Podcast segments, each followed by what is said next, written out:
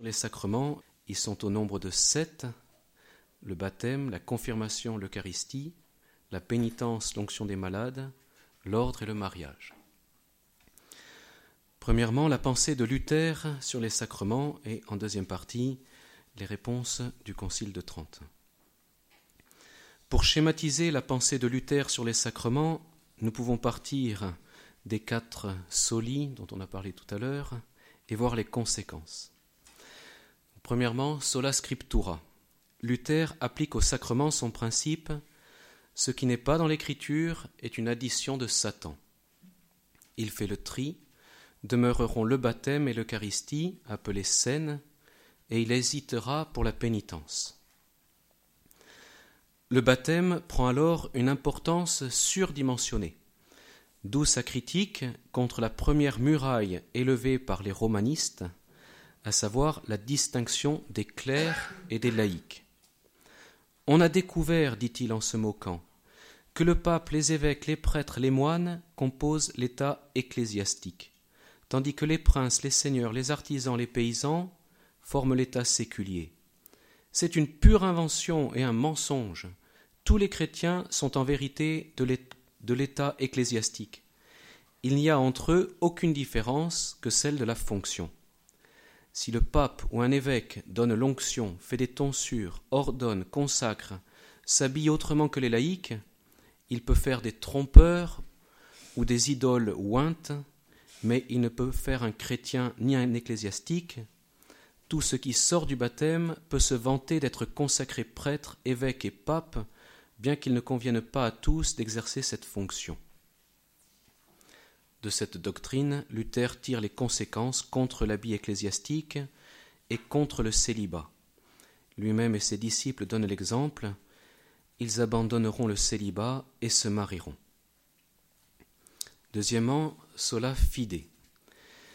Du fait qu'il entend la foi dans un sens dévié de confiance, même absurde, et qu'il insiste ensuite pour dire que c'est cette foi seule qui sauve et non les œuvres, il en arrive à nier la valeur d'acte sacrificiel qu'est la messe. Pour lui, la messe peut être un sacrifice de louange, c'est-à-dire un acte de louange, d'action de grâce, mais certainement pas un sacrifice expiatoire, renouvelant et appliquant le sacrifice de la croix. La messe serait seulement une synaxe, une communion. Parlant de ce qu'il juge être des perversions du culte dans les couvents, il disait L'élément principal de leur culte, la messe, dépasse toute impiété et toute abomination. Ils en font un sacrifice et une bonne œuvre. N'y eut-il pas d'autre motif de quitter le froc, de sortir du couvent, de rompre les vœux?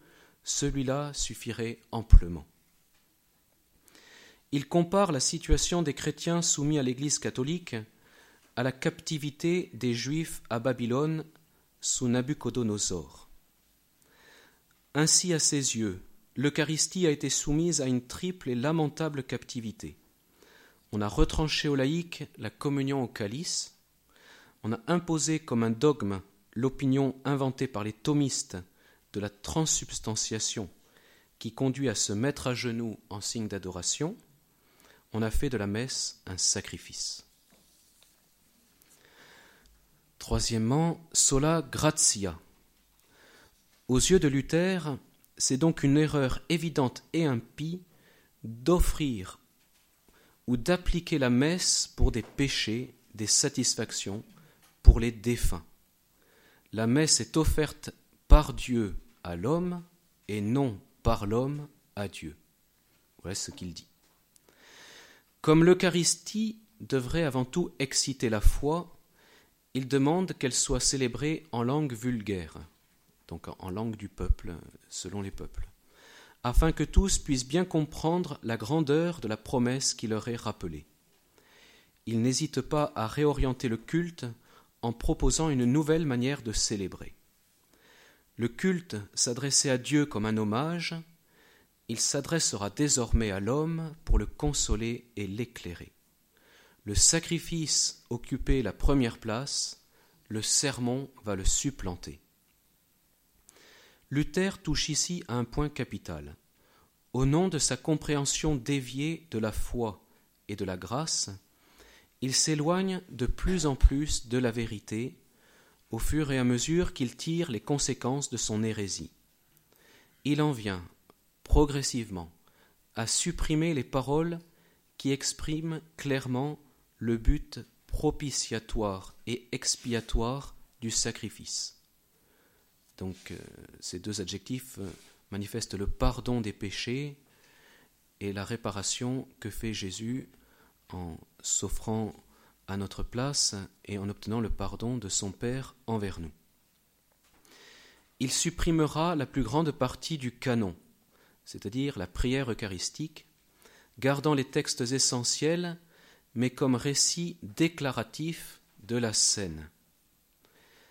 Afin d'être plus près de ce qui est accompli à la scène, il modifie le choix des paroles de la consécration. Il considérera comme paroles essentielles du récit celles qui précèdent la consécration du pain et du vin et les phrases qui suivent. Luther en est arrivé à nier la transsubstantiation et la présence réelle de Jésus dans l'Eucharistie telle qu'elle est enseignée par l'Église catholique. Luther était impressionné par la parole Ceci est mon corps, qui le retenait d'évacuer toute la doctrine traditionnelle, comme le voulaient les Zwingliens et les calvinistes, et d'autres qui allaient plus loin que lui. Les luthériens font, on pourrait dire, un entre-deux, et ils parlent d'impanation, c'est-à-dire que le pain demeure en même temps que la présence du Christ, communion perçue surtout comme un lien de fraternité et d'unité spirituelle. En conséquence, comme le dit son disciple Mélenchon, qui s'élève avec force contre l'adoration du Saint-Sacrement, le Christ a institué l'Eucharistie comme un souvenir de sa passion. C'est une idolâtrie que de l'adorer. D'où la simplification de la distribution de la communion chez les luthériens, reçue debout dans la main, et non plus à genoux et sur la langue, par refus d'un geste d'adoration.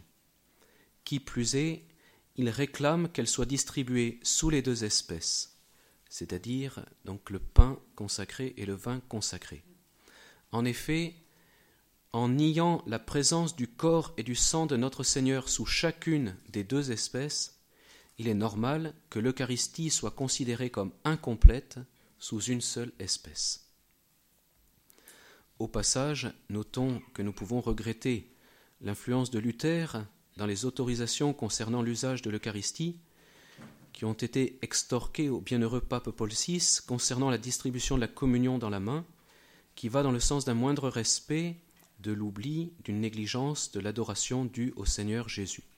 Donc vous trouvez des explications sur ce sujet dans un livre qui se trouve à côté, à côté de la porte d'entrée. Quatrièmement, Solus Christus. Que pense donc Luther du sacerdoce Dans son ouvrage sur la messe privée, euh, c'est un terme de l'époque qui désigne la messe célébrée par un prêtre seul avec un servant et à laquelle seul le prêtre communie.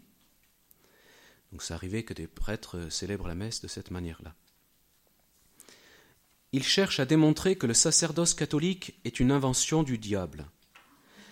L'écriture à laquelle il se réfère en négligeant la tradition dans laquelle elle a été écrite ne présente pas le sacerdoce chrétien d'une manière aussi visible que le sacerdoce des Hébreux dans l'Ancien Testament. Donc si vous reprenez l'Évangile, vous ne voyez jamais qu'on désigne le Christ comme prêtre à ce moment-là. Donc il faut faire une explication. L'Écriture semble ne présenter qu'un prêtre, un pontife, un seul, le Christ. Avec le Christ, nous sommes tous prêtres par le baptême. Le sacerdoce serait à la fois unique et universel. Aux yeux de Luther, ce serait une folie de vouloir l'accaparer pour quelques-uns. Toute distinction hiérarchique entre les chrétiens est digne de l'antéchrist. Malheur donc aux prétendus prêtres. Par la suite, la question de la succession des apôtres par les évêques fut débattu par les luthériens, mais ne trouva pas de consensus. Dans certains pays, les luthériens ont gardé un épiscopat, donc en particulier en Suède, c'est assez net. Dans d'autres, il fut éliminé aussi. Luther proposa une révision du rite de la messe selon sa nouvelle théologie. Il est manifeste son esprit libéral, ou au moins en partie libéral, la soi-disant liberté apportée par le Christ, qui de fait est une échappatoire pour se libérer de l'angoisse qui l'étreint. Il écrit Avant tout, je supplie amicalement tous ceux qui voudront examiner ou suivre la présente ordonnance du service divin de n'y pas voir une loi contraignante et de ne captiver aucune conscience par là, que chacun l'adopte quand, où et comme il lui plaira, ainsi le veut la liberté chrétienne. Elle fut appliquée rapidement, d'une manière navrante, très appauvrie spirituellement, et désormais sans la présence réelle, à partir de la nuit de Noël 1521, où commencent les essais de la soi-disant messe évangélique, avec un prêtre à l'autel en habit ordinaire, sans ornement. Les communiants prenaient le pain consacré à la main et buvaient à leur guise, sans s'être confessés ou en ayant reçu une absolution collective. Il n'y avait pas plus de précaution que pour de la nourriture ordinaire. Le lendemain, Karlstadt, un proche de Luther, célébrait ses fiançailles. Plusieurs prêtres l'imitèrent dans cet exemple et se marièrent, ainsi que des moines et des moniales invités à quitter leur couvent et à tenir leurs vœux comme sans valeur. Il y eut alors une véritable contagion de mariage de prêtres et de moines. Les moines restés au couvent rasèrent les autels, à l'exception d'un seul, brûlèrent les images des saints et même l'huile des malades. La plus grande anarchie régnait parmi les prêtres. Chacun maintenant disait la messe à sa guise. Le Conseil de la Réforme, débordé, résolut de fixer une liturgie nouvelle, destinée à rétablir l'ordre, en consacrant cette nouvelle façon de dire la messe.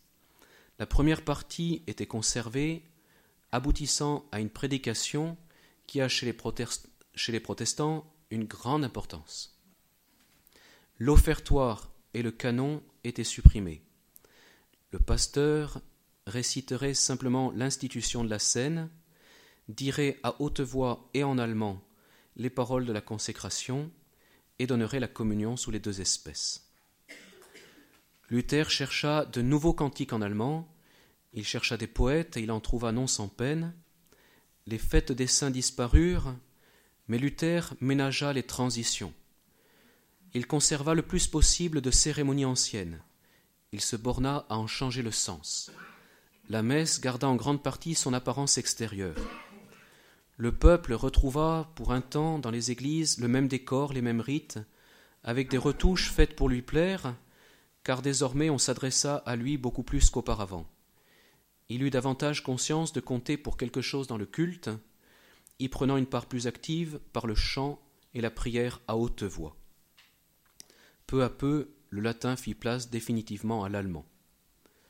Jean-Sébastien Bach fut élevé dans ce contexte, environ 150 ans plus tard, et contribua à soutenir la piété du peuple par des chants riches de sens et dotés d'une grande beauté musicale. On y trouve des trésors bibliques. Il passe pour le plus grand compositeur de toute l'histoire mais il n'y a plus de lien avec l'adoration eucharistique, ni une place d'honneur à la Vierge Marie dans la célébration du mystère de l'incarnation ou de la rédemption.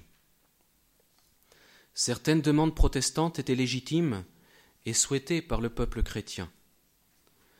Donc euh, quand on disait euh, comment se fait-il qu'il ait eu tant d'influence, c'est aussi parce que certains aspiraient à euh, certaines formes plus marquantes, plus priantes, euh, qu'il pouvait les rejoindre davantage. Ces demandes pouvaient être envisagées sereinement, comme l'a fait le Concile Vatican II 400 ans plus tard. Mais la conception des protestants sur ce sujet vital et essentiel que sont les sacrements est gravement opposée à celle de l'Église catholique. ce n'est pas pour quelques déviances ou quelques petits excès que fut convoqué le concile œcuménique dans la ville de Trente, concile qui consacra la moitié des sessions au sacrement.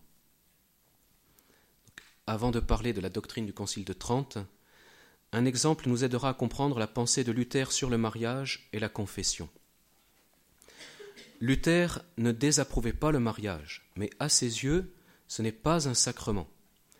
Il est vrai qu'il existe comme réalité naturelle depuis la création d'Adam et Ève, mais pour Luther, le Christ n'en a rien fait de plus, tandis que nous, catholiques, nous disons que le Christ l'a élevé au rang de sacrement. Luther pratiquait la confession, mais par la suite, elle fut quasiment abandonnée.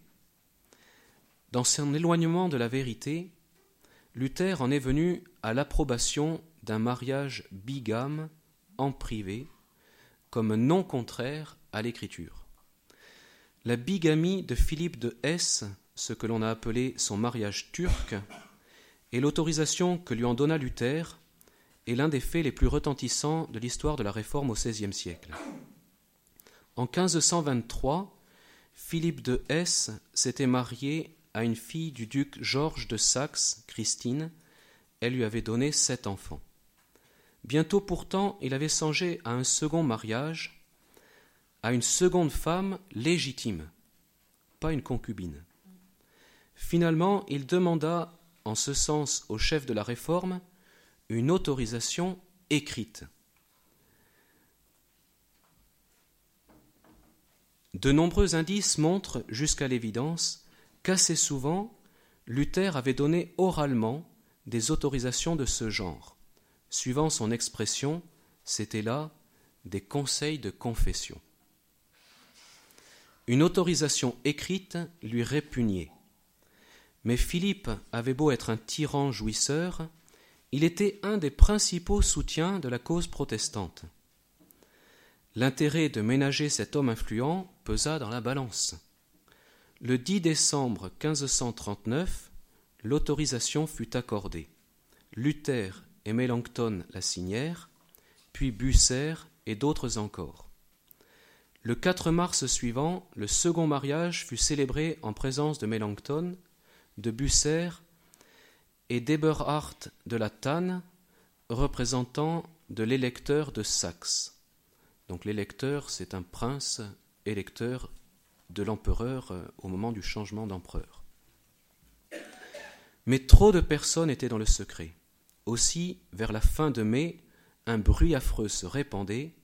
Philippe avait pris une seconde femme, Luther l'y avait autorisé, et en récompense, il avait reçu un tonneau de vin. C'était des choses pratiques. Consterné, Mélenchon tomba malade. Mais Luther, c'est plus grave, Luther ne se laissa pas trop émouvoir, et il trouva les mots pour convaincre Philippe de nier auprès de l'empereur l'existence de l'autorisation écrite. Donc voici ce qu'il lui dit. Quel mal y aurait-il à ce que, pour un plus grand bien, et en considération de l'Église chrétienne, c'est-à-dire pour ne pas scandaliser le peuple, on fit carrément un bon mensonge. Alors, celui qui parle après pourra nous dire si c'est moral ou pas. Donc maintenant, la doctrine du Concile de Trente.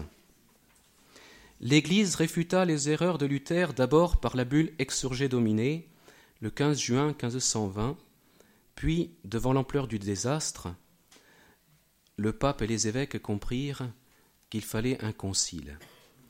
Donc ce concile eut lieu à Trente, de 1546 à 1563. Les questions ne furent pas traitées à la légère. Il fallut 18 ans de travail, interrompus plusieurs fois par les tensions politiques entre l'empereur d'Autriche et le roi de France, mais les évêques et le pape allèrent jusqu'au bout du travail.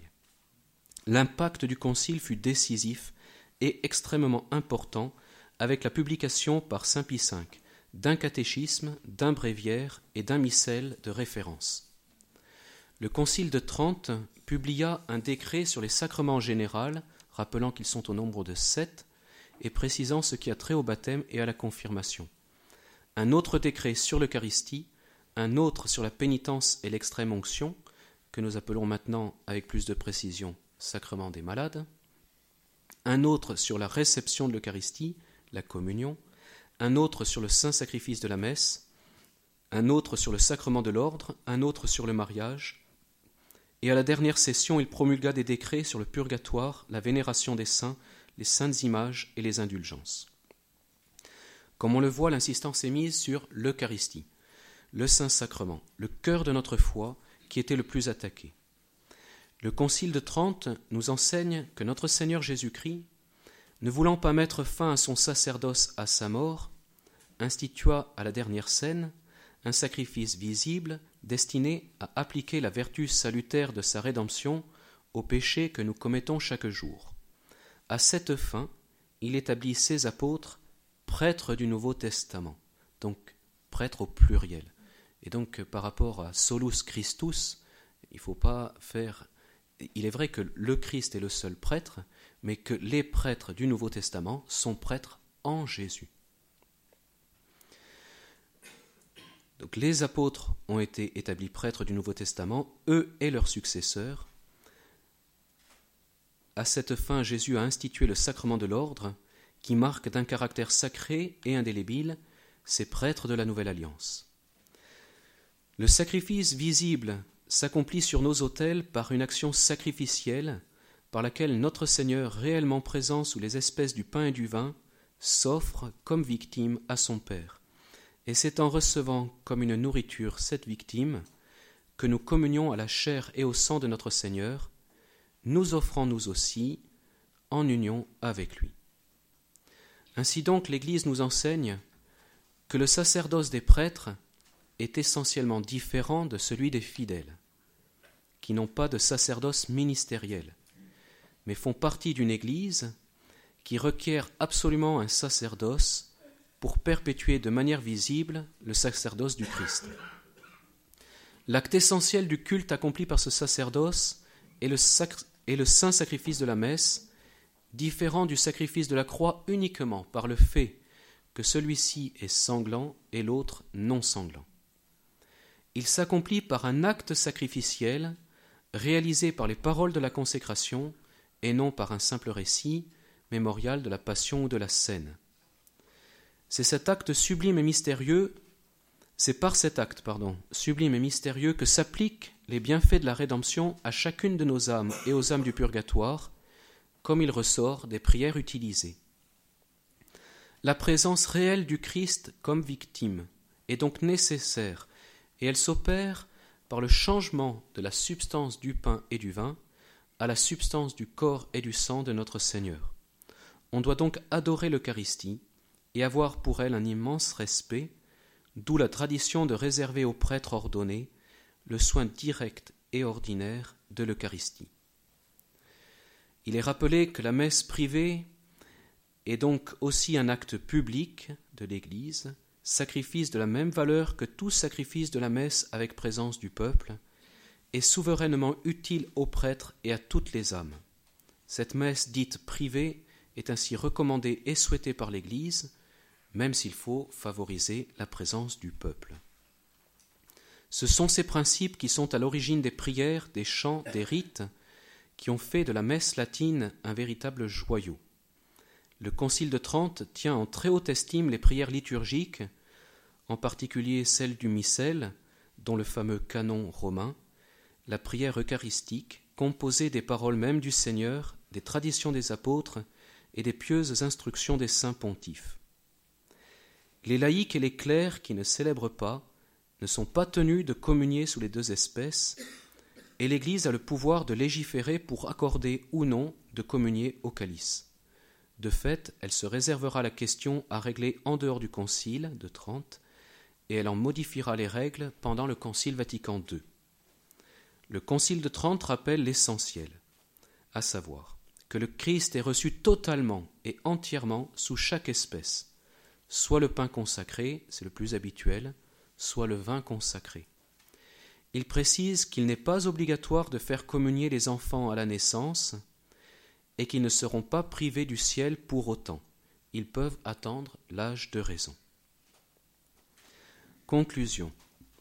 Il me semble important de souligner une grande différence entre l'époque de Luther et la nôtre. Cela a déjà été dit. Luther était marqué par le souci de faire son salut, jusqu'à l'angoisse, malheureusement. Benoît XVI, dans un esprit œcuménique, s'est rendu à Erfurt en 2011, dans l'église où Luther avait été ordonné prêtre. Il a voulu y souligner certains points positifs pour encourager les chrétiens à avancer vers l'unité pour laquelle Jésus a prié. Ce qui a animé Luther, disait Benoît XVI, c'était la question de Dieu qui fut la passion profonde et le ressort de sa vie et de son itinéraire tout entier. Comment puis-je avoir un Dieu miséricordieux? Qui en effet se préoccupe aujourd'hui de cela, même parmi les chrétiens? Que signifie la question de Dieu dans notre vie, dans notre annonce? La plus grande partie des gens, même des chrétiens, tient aujourd'hui pour acquis que Dieu, en dernière analyse, ne s'occupe plus de nos péchés et de nos vertus. Il sait en effet que nous sommes tous que chers, et si on croit encore en un au-delà et en un jugement de Dieu, alors presque tous nous présupposons en pratique que Dieu doit être généreux et qu'à la fin, dans sa miséricorde, il ignorera nos petites fautes. La question ne nous préoccupe plus. Mais nos fautes sont-elles vraiment si petites? Le monde n'est-il pas dévasté à cause de la corruption des grands mais aussi à cause de celle des petits qui pensent seulement à leurs propres intérêts? Et le pape émérite d'énumérer différentes questions pour dire enfin Non, le mal n'est pas une bagatelle, et il ne pourrait être aussi puissant si nous mettions vraiment Dieu au centre de notre vie. Benoît XVI invitait tous les baptisés qui se laissent influencer par la mentalité du monde qui écarte Dieu à se poser la question du salut qu'au moins se posait Luther. Quelle est la position de Dieu à mon égard? Comment je me situe moi devant Dieu? En tant que catholiques, nous ne répondons pas la même chose, cependant, car à cette question, il est clair pour nous que Martin Luther a mal répondu, et malheureusement il a fait beaucoup de mal.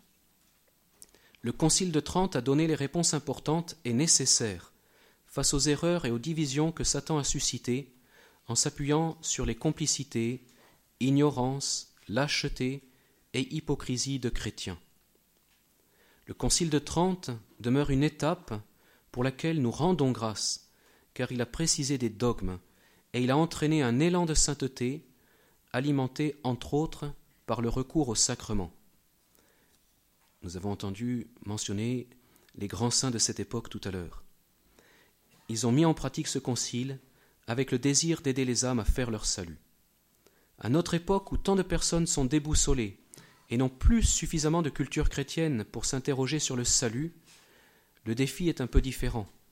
Mais la question du salut des âmes demeure, et les moyens donnés par le Christ, par les sacrements, ne changeront pas. Il a les paroles de la vie éternelle. Nous croyons en la grâce, davantage que Luther. Nous croyons que Dieu peut pardonner les plus grands péchés, de manière imméritée, même au dernier moment de notre vie mais nous croyons aussi qu'il peut nous aider à vivre dans sa grâce, en nous montrant dignes de la vie dont il anime notre âme spirituelle et qui nous rend justes, accomplissant cette parole de l'Écriture en Romains 8, versets 29 à 30, ce que Dieu a connu d'avance, il les a aussi prédestinés à être semblables à l'image de son Fils, afin que son Fils fût le premier-né d'entre plusieurs frères. Ceux qu'il a prédestinés, il les a aussi appelés, ceux qu'il a appelés, il les a aussi justifiés, et ceux qu'il a justifiés, il les a aussi glorifiés.